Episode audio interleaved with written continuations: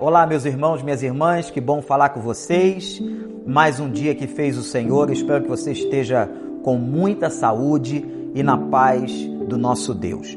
Nós vamos agora avaliar e analisar a saúde dentro do livro de Provérbios. Nós já falamos sobre a saúde emocional, já falamos sobre como o livro de Salmos é maravilhoso e nos ensina acerca da saúde, da proteção e da graça de Deus. Mas eu quero ressaltar a partir de hoje, gente, alguns provérbios da Bíblia. Provérbios é um livro de sabedoria, é um livro, segundo os estudiosos, escrito por Salomão e ele tem algumas coisas muito preciosas. É um livro fantástico em vários capítulos e versículos do livro de Provérbios nós encontramos uma correlação com a saúde humana. E eu vou buscar esses provérbios para você. Você sabe que o livro de Provérbios, ao você ler, você encontra sentenças quase que autônomas do texto. Elas são isoladas. E essas sentenças são muito fortes, são palavras muito diretas. Como, por exemplo, o capítulo 3 de Provérbios, Provérbios capítulo 3, versículos 7 e 8. Atenção! Não seja sábio aos seus próprios olhos. Tema o Senhor e evite o mal. Isso dará a você saúde ao corpo e vigor aos ossos. Que coisa interessante.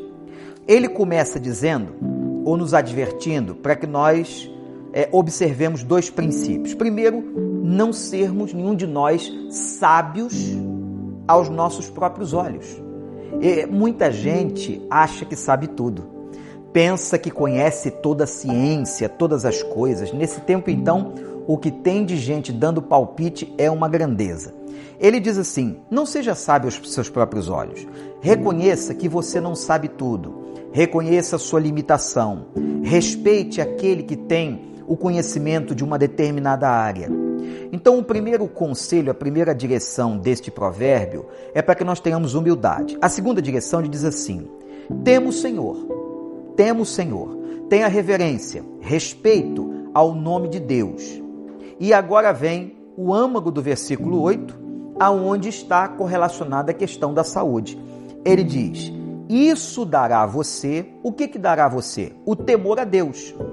Se você temer a Deus, respeitar a Deus, reverenciar a Deus, isso dará a você saúde. Você sabia que crer em Deus, ser submisso a Deus, honrar a Deus, é uma fonte de saúde ao nosso próprio corpo? E ele ainda diz mais: isso dá vigor aos ossos.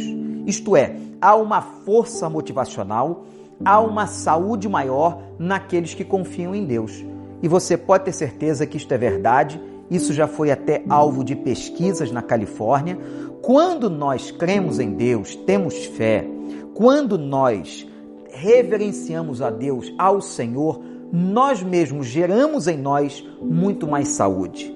Então eu quero dizer a você nesse tempo que você possa temer ao Senhor, respeitar e amar ao Senhor. Isso é como fonte de saúde à sua vida e ao seu coração e aos seus ossos. Que Deus te abençoe, que a graça de Deus e que muita saúde esteja sobre você nesse tempo. Continuo apelando a você para cumprir tudo aquilo que as organizações de saúde mandam a gente fazer e estamos juntos, orando pelos irmãos e intercedam também por nós. Que Deus te abençoe muito e que você ainda tenha um grande dia hoje.